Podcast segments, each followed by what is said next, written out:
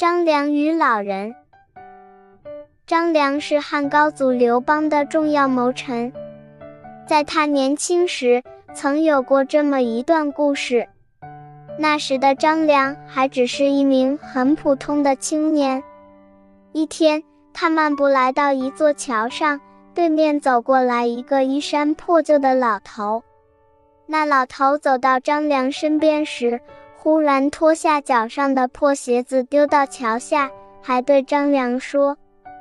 去把鞋给我捡回来。张良当时感到很奇怪，又很生气，觉得老头是在侮辱自己，真想上去揍他几下。可是他又看到老头年岁很大，便只好忍着气下桥给老头捡回了鞋子。谁知这老头得寸进尺，竟然把脚一伸，吩咐说：“给我穿上。”张良更觉得奇怪，简直是莫名其妙。尽管张良已有些生气，但他想了想，还是决定干脆帮忙就帮到底。他还是跪下身来帮老头将鞋子穿上了。老头穿好鞋，跺跺脚，哈哈笑着扬长而去。张良看着头也不回，连一声道谢都没有的老头的背影，正在纳闷。忽见老头转身又回来了，他对张良说：“小伙子，我看你有深造的价值。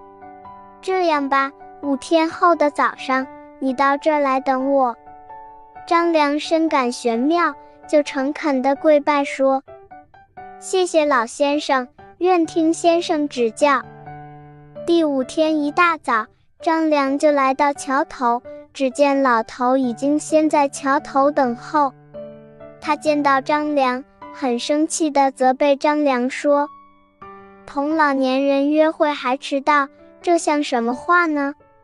说完，他就起身走了。